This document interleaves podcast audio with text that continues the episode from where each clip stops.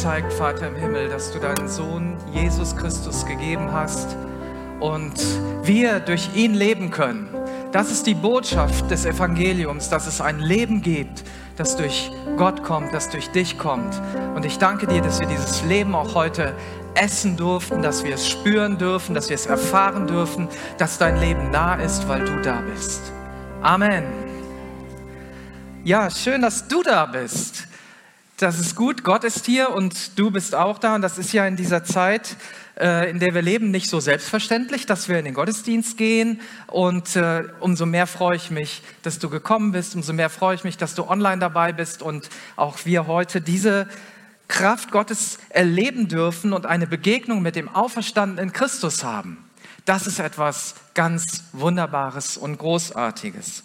Ich finde, es ist immer etwas Besonderes, hier zu sein und wir haben so viel Grund, dankbar zu sein, auch dankbar für unser junges Team, was heute hier auf der Bühne stand. Ihr habt das großartig gemacht. Danke, dass ihr uns in den Lobpreis, in diese Zeit geführt habt. Ja, wir haben auch Grund, dankbar zu sein, weil wir Erntedank feiern. Und das ist ja etwas, was ähm, gar nicht so selbstverständlich ist. Ne? Wir haben eben den vollen Kühlschrank gesehen. Und wo macht man die Kühlschränke voll? Im Supermarkt. Ne, da geht man hin und holt das und es ist gar nicht mehr so klar, dass da eine Ernte hintersteckt. Und es kann sein, dass du ein schwieriges Jahr hattest dieses Jahr, aber es ist kein Grund, Gott nicht Danke zu sagen für all das Gute, was wir haben. Wir leben in einem Land, wo wir versorgt werden, wo wir das, eines der besten Gesundheitssysteme der Welt haben, wo wir Kurzarbeitergeld haben, Überbrückungshilfen und so weiter. Das ist alleine schon ein Grund, Gott zu danken. Die meisten Menschen auf dieser Erde haben das nicht.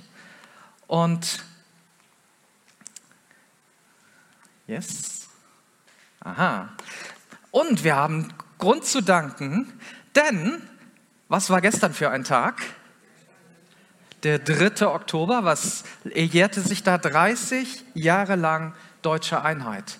Und das ist schon etwas, was besonders ist, was außergewöhnlich ist. Ich glaube, dass das in, im Zeitraum der ganzen Weltgeschichte wirklich ein außergewöhnliches, erwähnenswertes Ereignis ist, was da stattgefunden hat. Und dafür dürfen wir dankbar sein und Gott die Ehre geben und sagen, Gott, dass du das möglich machst und dass wir in dieser Zeit leben dürfen, dass wir das erfahren dürfen, dass aus einer Trennung eine Einheit wieder wird.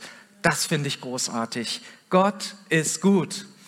Und er lässt etwas Gutes in unserer Mitte wachsen. Und das ist ja auch das Thema, was, was wir haben. Da wächst etwas Gutes. Wir sprechen über die Frucht des Heiligen Geistes. Und ich lese dazu einmal einen einzigen Vers aus dem Galater 5, Vers 22. Und da heißt es, der Geist Gottes lässt als Frucht eine Fülle von Gutem wachsen, nämlich Liebe, Freude, Frieden, Geduld, Freundlichkeit, Güte, Treue, Rücksichtnahme und Selbstbeherrschung. Und um welches Thema wird es wohl heute gehen? Ah, ihr habt geguckt. Sehr gut. Es geht um Treue. Jawohl, wir haben in den vergangenen Sonntagen schon ja verschiedene Aspekte dieser Frucht ähm, kennengelernt und wir werden auch noch etwas kennenlernen an weiteren Sonntagen. Da wächst etwas Gutes und das ist wie diese Traube an einem Weinstock. Diese Traube ist ja nicht nur eine einzige Weintraube, sondern die Traube steht eigentlich für das Ganze. Und so ist da die Liebe, der Friede, die Freude und so weiter. Alles in einem gibt uns Gott. Und das wächst natürlich nur, wenn da ein Boden ist, auf dem es wachsen kann. Und deswegen ist es wichtig, dass wir selber, wir Menschen, ein Boden werden, in dem der Heilige Geist all diese Dinge wachsen lässt. Und darum geht es unser ganzes Leben lang. Und darum geht es auch, wenn wir das Wort Treue betrachten. Ich habe mal nachgeschaut. Es gibt ja so viele tolle Hilfsmittel, ähm, bei denen wir gucken können, wie oft ein Wort in der Bibel vorkommt. Und dieses Wort Treue, was hier verwendet wird, ja, der Heilige Geist wirkt, Liebe, Treue und so weiter, das ist alles im Griechischen geschrieben und da wird das Wort Pistis verwendet. Und es wird normalerweise mit Glauben übersetzt. Also das ist über 200 Mal wird es mit Glauben übersetzt und nur ganz wenige Male, so wie ihr das hier hinter mir seht, nämlich dreimal als Treue. Aber es ist dasselbe Wort und wir merken schon, wenn das im Griechischen ein Wort ist und wir das im Deutschen anders übersetzen, hat es wohl eine ähnliche oder sogar dieselbe Bedeutung. Wir können Treue und Glauben in gewisser Weise gleichsetzen. Und auch im Englischen heißt zum Beispiel das Wort für Treue Faithfulness. Und Faith ist Glaube im Englischen. Und Faithfulness, glaubensvoll zu sein sozusagen, das wird bei uns im Deutschen mit Treue übersetzt. Und es ist ja schön, dass dieses Wort so oft vorkommt. Und äh, im Deutschen heißt es einfach nur fest sein, sicher sein, vertrauen, hoffen, glauben, wagen. Da kommt auch das Wort Glauben vor. Ja, und da sind, haben Leute geschrieben, die wahrscheinlich gar nicht glauben, die wahrscheinlich gar nichts mit der Bibel zu tun haben. Die haben gesagt, dieses Wort Treue, so wie wir es verwenden im Deutschen, heißt fest sein, sicher sein, vertrauen. Vertrauen und Glauben ist übrigens auch identisch. Ja, wenn du Gott glaubst, dann vertraust du ihm. Und es geht immer um Verlässlichkeit zwischen Menschen, zwischen einer Gruppe oder zu einer Sache. Und ideal ist es, wenn ein gegenseitiges Vertrauen besteht. Gott spricht sein Vertrauen zu uns aus und er wünscht sich, dass du dein Vertrauen auch zu ihm aussprichst.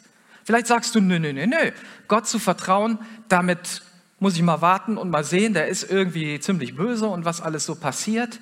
Hey, es geht darum, Gott zu vertrauen und zu erkennen, dass er dir vertraut. Und der Heilige Geist beschenkt uns mit dieser Treue. Das ist etwas, was er in dir wirken will, dass du fest wirst, dass du sicher bist, dass du Vertrauen lernst, dass du hoffen kannst, dass du glauben und wagen kannst. Ist das was Gutes? Ich finde das cool. Ich möchte das haben in meinem Leben und ich wünsche mir, dass mein Leben so ein Nährboden ist, in dem das aufwächst. Und will uns heute mal so auf eine Reise mitnehmen im Thema Treue, dass wir mal so ein paar Bereiche der Treue uns anschauen, über den Segen von Treue sprechen und auch mal die Folgen von Untreue anschauen und natürlich, wie kann die Frucht der Treue in uns wachsen. Ich glaube, das ist etwas, wo wir vielleicht dann hinwollen und du sagst, ja, ja, das will ich. Und äh, das Erste ist ja so, wenn wir über die Bereiche der Treue reden, dann haben wir gleich auch mit Untreue zu tun. Ja, das ist ja das Gegenteil, Treue und Untreue. Und eine Sache, wo es so ganz oft um Treue geht, ja, ich brauche da, glaube ich, kaum weiter zu sprechen, das fällt euch sofort ein, ist das Thema Ehe, Beziehung und Familie. Das Thema Seitensprung und Affären ist in unserer Gesellschaft allgegenwärtig. Du bist ja schon fast ein Depp oder irgendwie ein absoluter Langeweiler, wenn du nicht mal eine Affäre hattest. Ein bisschen Abenteuer haben. Wie viele Beziehungen wie viele Familien sind wegen so eines einzigen Abenteuers zerbrochen, kaputt gegangen? Kinder, die ihren Vater oder ihre Mutter vermissen, die in schwierigen Situationen aufwachsen. Vielleicht hast du das selber schon erlebt, entweder als Betrogener oder als Betrüger oder als beides. Untreue bringt schon mal keinen Segen, nicht im Bereich Beziehung, sondern immer Zerstörung. Untreue zerstört alles.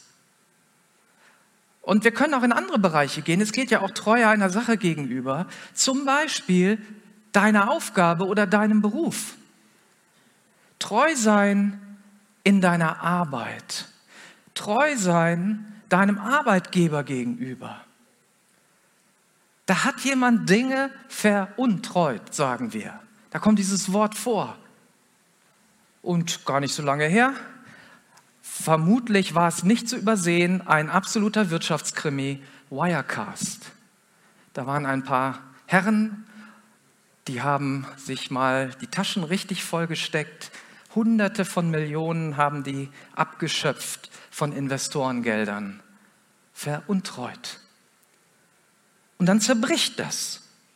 Das kann nicht halten. Freundschaft ist auch so ein Bereich. Vielleicht sagst du, oh, ich bin so treu und da ist meine Schulfreundin oder mein Schulfreund aus ähm, den vergangenen Zeiten. Ich halte die Treue, aber der andere meldet sich nicht mehr. Er redet vielleicht sogar schlecht oder manchmal haben wir das Gefühl, dass Menschen, denen wir treu waren, dass die uns ausnutzen. Und das ist nicht gut, das zerbricht, da, da zerbricht etwas. Und dann ist da noch der Bereich Gott, Treue zu Gott. Gottes Treue zu uns und unsere Treue zu ihm. Treue zu einer Kirche, zur Gemeinde. Und es fällt uns Menschen einfach schwer, treu zu sein.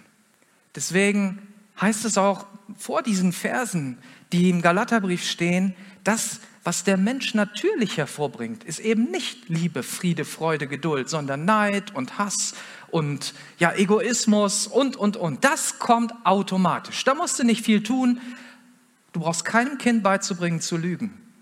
Das können die schon selber lernen. Jedes Kind hat das noch gelernt auf dieser Welt, zu lügen. Das passiert einfach so. Aber das andere, das passiert nicht einfach so. Das ist ein aktiver Prozess, den wir brauchen, um diese Früchte des Heiligen Geistes in uns zu erleben.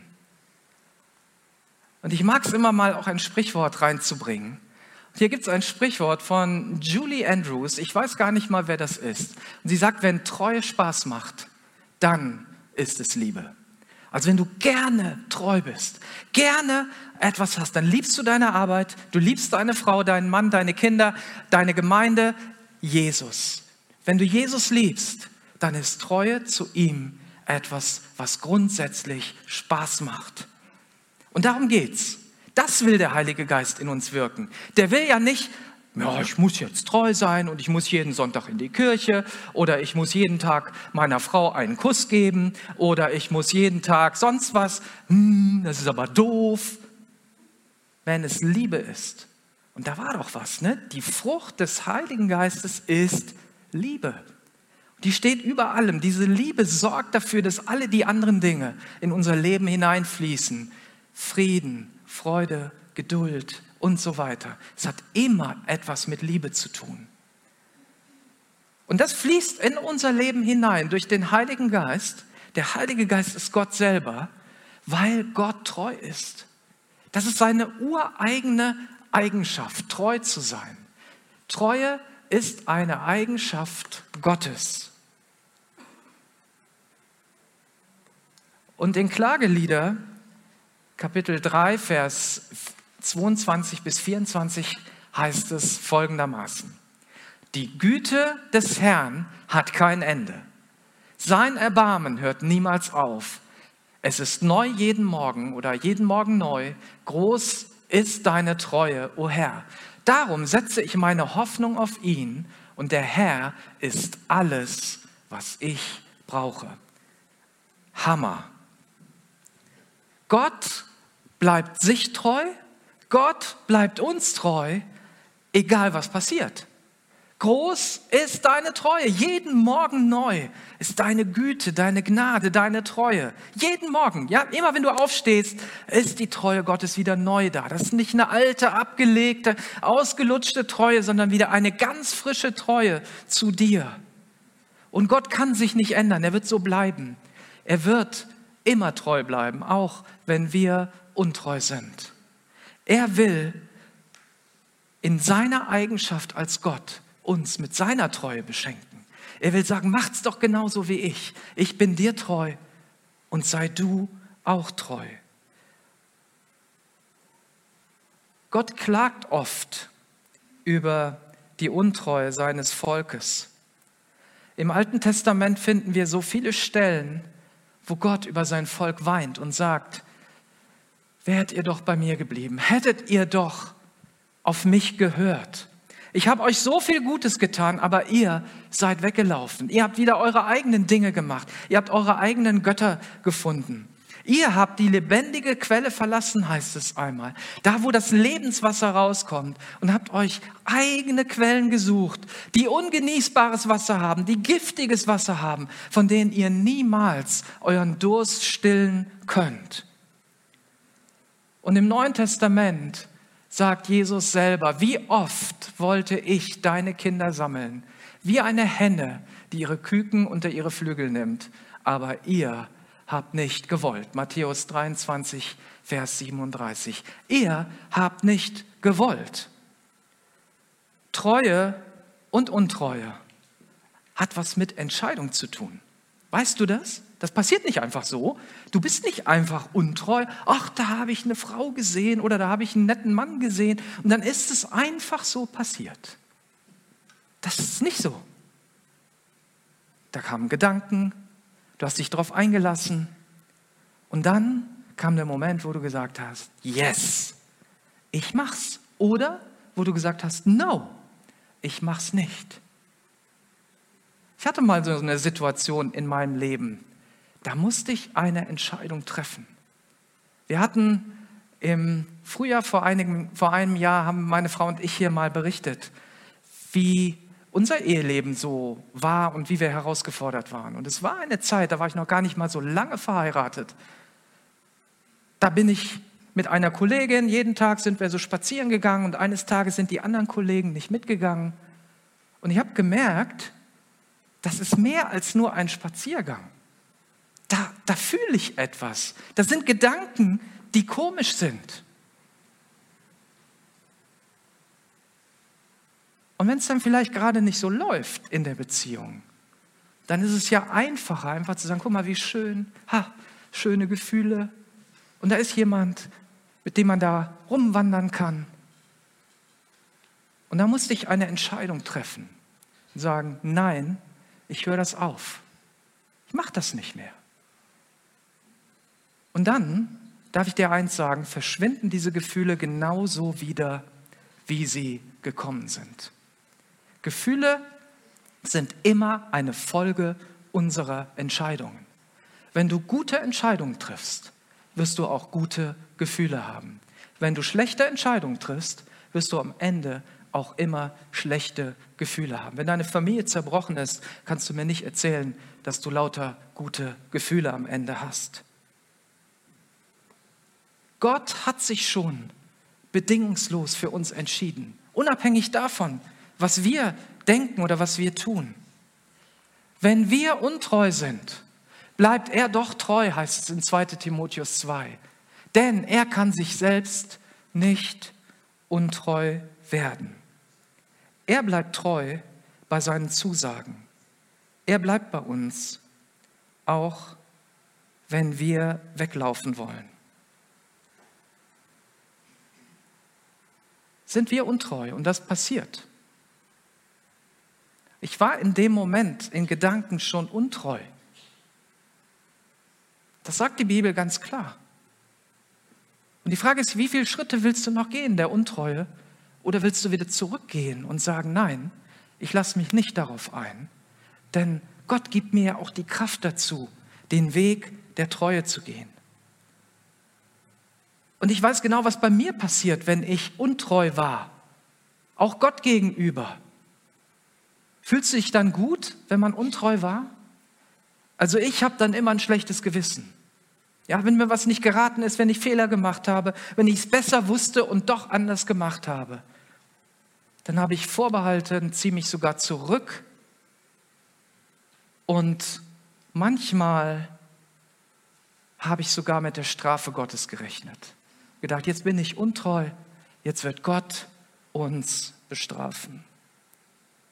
Aber weißt du, Gottes Wesen ist nicht zu strafen, sondern er bleibt treu. Er bleibt treu, wenn wir untreu sind. Er will uns dann seine Gnade zeigen.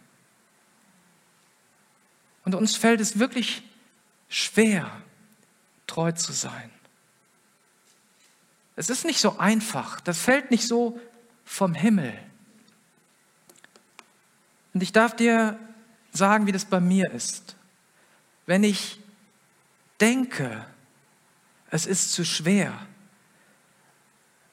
oder mir fehlt einfach der Glaube, oder ich habe Enttäuschungen erlebt, ich habe Dinge erlebt, die nicht gut waren, dann fehlt mir in dem Moment die Kraft, treu zu sein. Dann sage ich, das hat doch gar keinen Wert.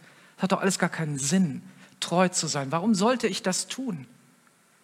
Du bist nur treu, wenn du dir sicher bist, dass es sich lohnt. Und das ist wichtig für uns, uns immer wieder neu vor Augen zu halten. Es lohnt sich, deiner Frau treu zu sein, unserem Gott treu zu sein, deinem Arbeitgeber treu zu sein und so weiter. Es lohnt sich, treu zu sein. Was macht dein Leben, deine Beziehung und die Beziehung zu Gott lebenswert und lohnenswert? Mach dir das bewusst, wenn du gerade auf dem Weg bist und sagst, Gott, naja, irgendwie mit dir, das klappt nicht mehr so gut. Vielleicht schaust du auch gerade zu und sagst, ja, bei mir ist es auch so.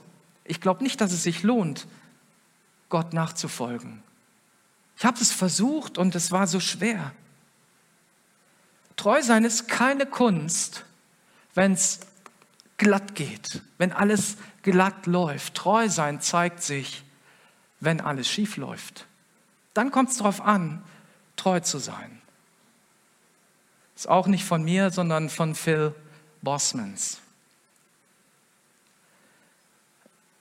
Und es gibt so Situationen in unserem Leben, da wird unsere Treue auf die Probe gestellt. Die Treue wird herausgefordert. Vor zwei Tagen habe ich eine Nachricht bekommen am Morgen, das Telefon klingelt und jemand sagt, ja, es geht um unseren Pastor. Er ist nicht mehr da. Er hatte einen tragischen Unfall und ich wollte Ihnen das sagen, weil Sie ja mit ihm eng zu tun hatten und auch deutschlandweit wir gemeinsam unterwegs sind.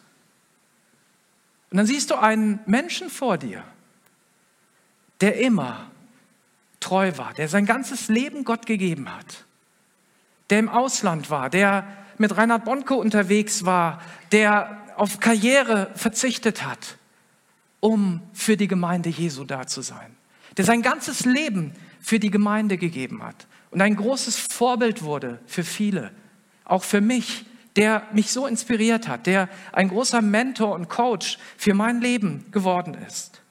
Und dann fragt man sich natürlich direkt, Gott, warum er? Was hat er falsch gemacht oder warum? Was ist falsch an dieser Situation? Und ich hatte gestern mit einem der Familienangehörigen telefoniert, weil noch viele Dinge zu regeln sind. Und dann sagt er auch, ja, weißt du, Michael, auf Facebook gibt es dann so Einträge auf seiner Seite. Ich, wir konnten die nicht schnell genug zumachen, wo dann Leute fragen, ja, was will Gott euch dadurch sagen? Das ist sofort Mensch. Sofort ist der Mensch immer da. Wenn du krank bist, wenn du einen Verlust hast, wenn du irgendwas falsch gemacht hast, ja, was will Gott dir jetzt dadurch sagen? Aber darf ich dir eins sagen? Der Sohn, mit dem ich telefoniert habe, der war überhaupt nicht so drauf. Der hat gesagt, er sieht jetzt das, woran er geglaubt hat. Er hatte nicht das Gefühl, dass Gott ihn jetzt im Stich gelassen hat, auch wenn es schmerzt, wenn der Schmerz da ist, sondern die Treue zu Gott stand überhaupt nicht in Frage. Natürlich werden noch schwere Momente kommen, das weiß ich auch. Wenn, man, wenn das gerade so frisch ist, dann ist es wie ein Schock. Aber das ist eine Einstellung, das ist eine Lebenshaltung, die wir haben, zu sagen, ja Gott, ich bin treu, auch wenn, äh, wenn alles schief läuft, wenn alles drunter und drüber geht. Jetzt muss die Ella mal kurz weghören. Die mag das immer nicht, wenn ich über was aus unserer Familie erzähle. Ist auch gar nicht da jetzt. Das kann man gar nicht sehen.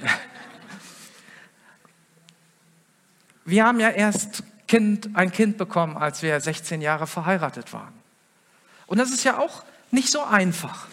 Das haben wir ja nicht einfach so gemacht, weil wir keinen Bock hatten, sondern da hat ja was nicht funktioniert. Und dann kommen halt Menschen und fangen erstmal an, ja, wollt ihr keine Kinder? Das nächste ist dann, könnt ihr nicht? Sind natürlich übrigens zwei Fragen, die möchte man sehr gerne beantworten. Da, man hat nichts Besseres zu tun, als da was zu, zu sagen. Aber dann kommen die richtigen Knaller. Ihr wisst doch, dass Kinder ein Segen sind. Wollt ihr euch des Segens berauben? Ja. Und ich glaube, jeder, der kinderlos lebt, hat in irgendeiner Form das erlebt und erfahren, dass es Menschen gibt um dich herum, die dein ganzes Leben in Frage stellen, die sagen, ja, bist du überhaupt richtig?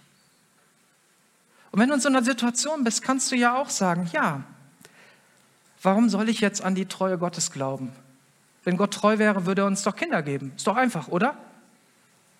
Ist doch ganz easy. Wir müssen das Ganze mal umdrehen. Warum sollte ich nicht an die Treue Gottes glauben?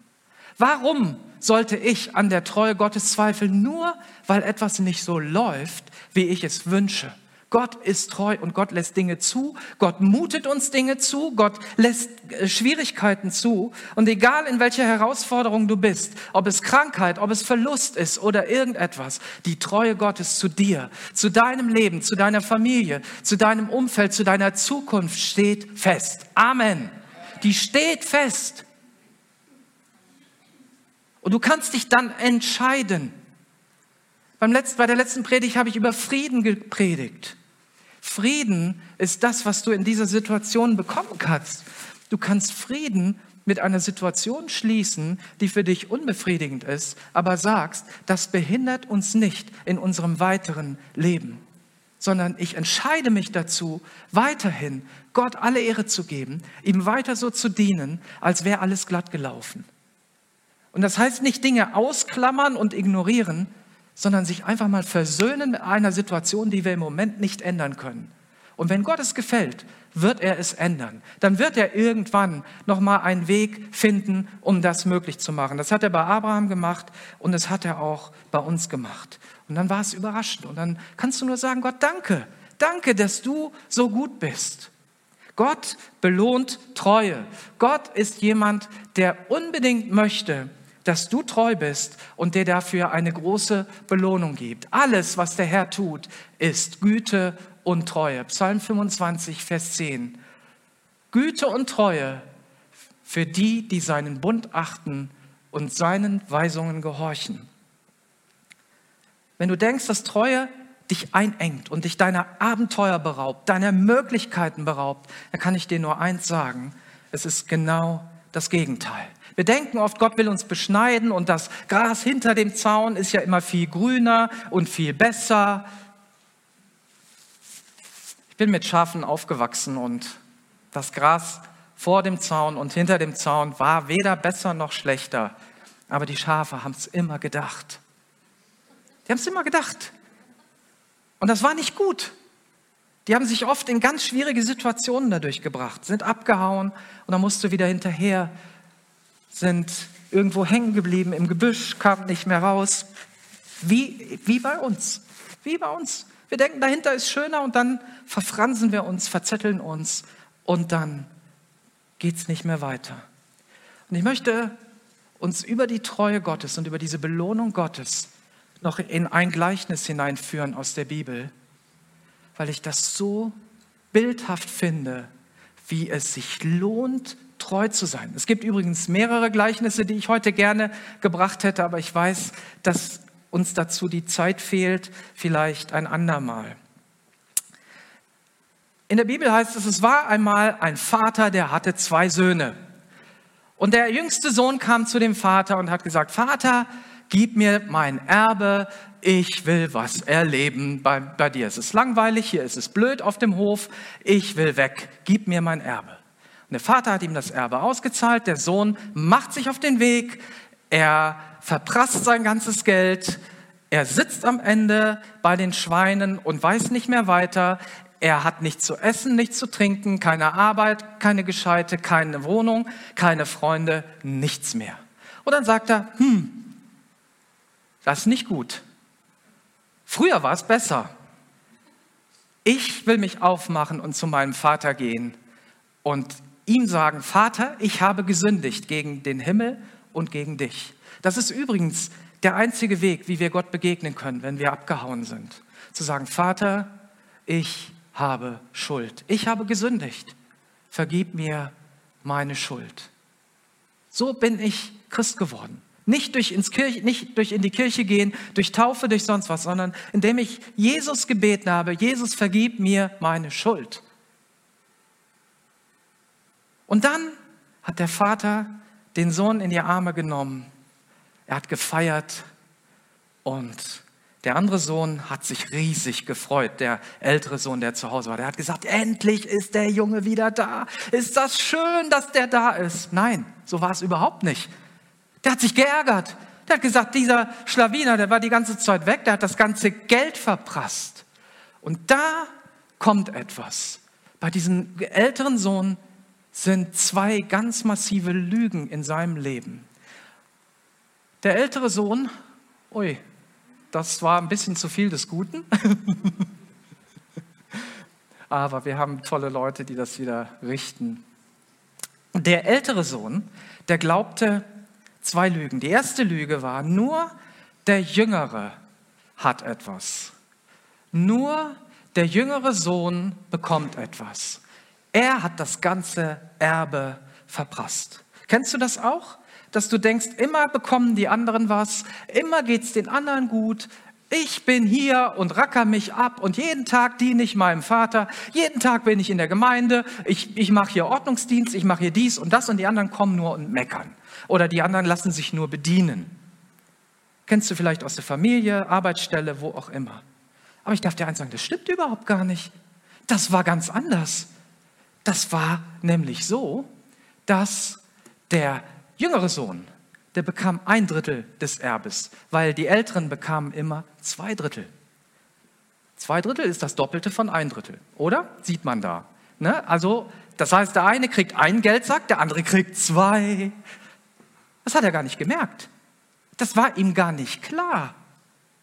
Die Wahrheit ist doch, dass er in dem Moment, in dem der Jüngere sein Erbe bekam, er auch sein Erbe hatte, und zwar das Doppelte. Treue zahlt sich immer aus. Du bekommst immer das Doppelte. Gott gibt dir immer mehr als denen, die nicht treu sind. Er sagt ja, ich will gerade mich zu denen stellen, die treu sind. Die nächste Lüge, die er geglaubt hat, Genau, ich, genau, du klickst einfach jetzt. Für mich hast du nie ein Kalb geschlachtet. Ne? Der Sohn kam, Kalb wurde geschlachtet, es wurde gefeiert, getanzt, gemacht und wie das eben so war, wahrscheinlich auch guter Wein getrunken. Der Jüngere hat ein Kalb bekommen. In dem Moment, in dem der Jüngere weg war und in dem das Erbe ausgezahlt wurde, gehörte, gehörten dem Älteren alle Tiere. Alle. Nicht nur eins, nicht nur zwei, der hatte nicht nur doppelt so viel, der hatte alle. Der hatte überhaupt alles, was da war. Der hat nicht realisiert, dass ihm das alles gehört. Und wenn du treu bist, dann, hast das, dann hat das immer einen ganz, ganz großen Vorteil. Treue wird von Gott belohnt. Der jüngere Sohn, der lebte in der Gnadenzone. Der ist abgehauen aus dem Haus des Vaters und er brauchte Gnade. Er brauchte Vergebung, Versöhnung. Er musste wieder neu aufgenommen werden. Der ältere Sohn, der lebte ständig in der Segenszone. Der hatte alles. Der hatte nicht nur das Doppelte, der hatte wirklich alles, alles, was dort war. Auch wenn wir in der Segenszone leben, machen wir weiter Fehler. Der war ja nicht fehlerfrei. Das sieht man ja auch, wie er reagiert hat. Jeder braucht Erlösung und Vergebung. Ich brauche das, du brauchst das. Aber im Umfeld des Vaters, und das ist da, wo die Gemeinde Jesu ist, da ist der Vater, da ist, der, da ist Gott mitten unter uns, da ist Jesus mitten unter uns. Da leben wir in der Segenszone. Da sitzt du nicht bei den Schweinen. Hör mal, das ist ein Vorteil. Du hast auch keinen Hunger.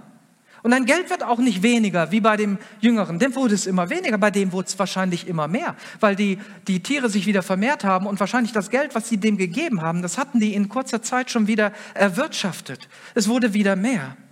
Und er musste auch keinen Hunger haben, keinen geistlichen Hunger. Er musste nicht frieren, sondern er hatte immer genug zu essen. Und wenn du in Treue lebst, dann lebst du in der Segenszone. Wenn du in Treue zu Gott lebst, lebst du im Haus des Vaters. Du lebst in der Segenszone. Außerhalb dieser Segenszone musst du selber klarkommen. Ja, wir brauchen Vergebung, wir brauchen Gnade, alle brauchen wir Gnade. Aber wenn du außerhalb bist, da brauchst du all das Ganze immer wieder neu. Und wenn du im Haus des Vaters bist, kannst du sagen, Vater, ich habe gesündigt heute, vergib mir. Aber es ändert nichts an dem Segen, den du hast. Der Jüngere kam zur Besinnung und er sagt, bei meinem Vater hat jeder Arbeiter mehr als genug zu essen und ich sterbe hier vor Hunger. Das Worship-Team kann gerne kommen. Wenn du die Gemeinde verlässt, dann verlässt du das Haus Gottes. Und im Moment ist es ganz einfach, die Gemeinde zu verlassen, weil du hast ja sogar einen Grund. Und du sagst, es ist so gefährlich hier. Ähm, ja, es ist möglich und das wird auch immer wieder passieren, dass wir hier Corona-Fälle in unserer Kirche haben, dass irgendwo in, in dem Umfeld das immer wieder mal vorkommt. Aber deswegen haben wir ja ein Schutzkonzept, damit, nicht, damit die Gemeinde geschützt wird. Und wenn du die ganze Zeit zu Hause warst und dich gerade daran gewöhnst, ohne den Vater oder ohne diese Gemeinschaft zu leben, dann brauchst du das, was dieser junge Sohn hatte, wieder neu einsehen. Ich, ich will mich aufmachen und zu meinem Vater gehen, denn sonst wirst du das genauso erleben, dass du vor Hunger stirbst. Erst verlässt du die Gemeinde und dann verlässt du den Vater. Wenn du das Haus Gottes verlässt, wenn du das Haus des Vaters verlässt, verlässt du auch immer den Vater. Und wir predigen hier nicht, dass wir die Kirche sind, die alleine Menschen selig macht und du unbedingt hierhin kommen musst. Aber was wir predigen ist, du brauchst eine Gemeinde, in der du Gemeinschaft hast, in der du mit Christen zusammen bist, in der du die Gegenwart Gottes erlebst. Und dann wirst du den Vater erleben, auch wenn es dir gerade nicht gut geht und auch wenn du dir Sorgen machst und sagst, wie wird das sein, wenn ich wieder unter Menschen komme, wenn ich ja angesteckt werden kann. Du wirst merken, dass der Segen Gottes auf dir liegt, weil Gott dir nichts raubt, sondern er will dich segnen. Und auch wenn du gerade in solchen schweren Zeiten Gott treu bist, wirst du besonders viel Segen erleben. Weil wir, wir säen ja in dieser Zeit. Was wir jetzt machen, ist ja Saat. Es wächst vielleicht nicht so gut wie sonst. Aber nach dieser Corona-Zeit wird ja wieder besseres Wetter kommen, in Anführungsstrichen. Ja, es wird genug regnen, es wird die Sonne scheinen, es wird all dies sein und die Saat wird aufgehen. Und deswegen wollen wir heute sehen, deswegen wollen wir, dass Menschen Jesus erleben. Deshalb wollen wir, dass Menschen zum Glauben kommen. Deshalb säen wir etwas in Langenfeld, in Leverkusen. Leute fragen sich, ja, warum, was macht ihr in Leverkusen? Ja, wir wollen dorthin, damit Menschen zum Glauben kommen, damit Menschen die Treue Gottes erleben, damit Menschen aus der Finsternis in das Reich Gottes kommen. Denn die Hölle ist real und auch der Himmel ist real. Wir wollen auch Gott gehorsam sein und Gott treu sein, weil er uns das aufgetragen hat. Er hat gesagt, macht das. Nicht nur allgemein geht hin in alle Welt, sondern nochmal sehr spezifisch, geht dorthin. Und wenn wir Gott gehorsam sind, dann zahlt sich das aus. Und ich möchte dich ermutigen, die Treue Gottes ganz neu zu erleben, ganz neu in diese Treue hineinzukommen. Und es beginnt damit, dass du dich entscheidest. Sich entscheiden, damit beginnt es. Und sich hingeben an die Gnade Gottes, damit gelingt es. Du entscheidest dich, treu zu sein und die Gnade Gottes und der Heilige Geist lassen es in dir gelingen. Und deshalb ruft uns das Wort Gottes auf und Jesus sagt das selber. Bleibe mir treu. Offenbarung 2, Vers 10. Selbst wenn es dich das Leben kostet, und ich werde dir als Siegeskranz das ewige Leben geben. Bring deine Kinder mit, weil deine Kinder können Treue lernen.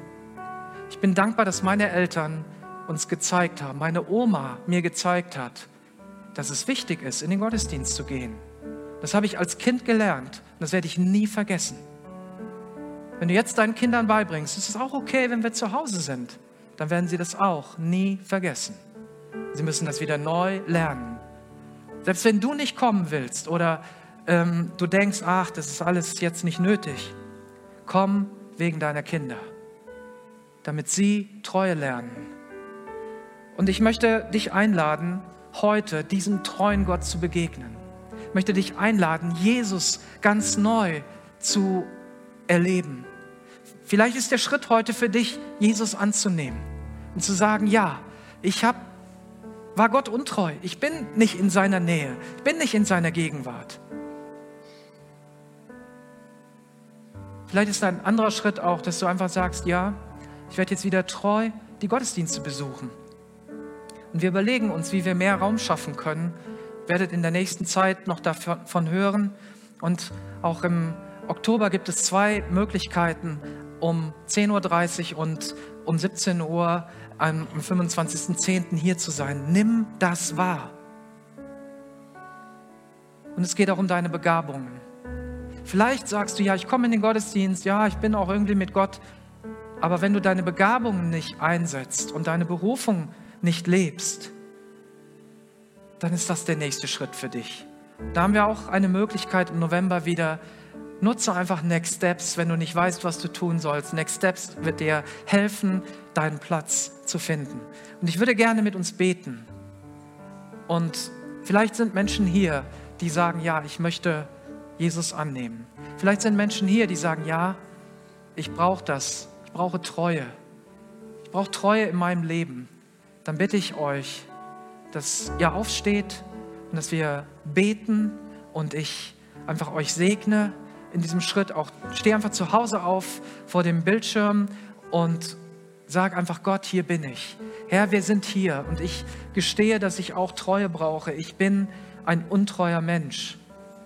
In meinen Gedanken und in meinem Handeln gibt es immer wieder Abweichungen von deinen Plänen.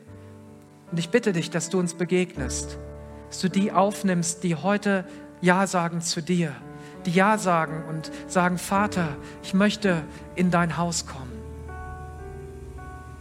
Jesus und diejenigen, die weitere Schritte machen wollen, die einfach sagen, ich werde jetzt ab heute das und das tun. Segne sie in ihrem Handeln. In Jesu Namen. Amen.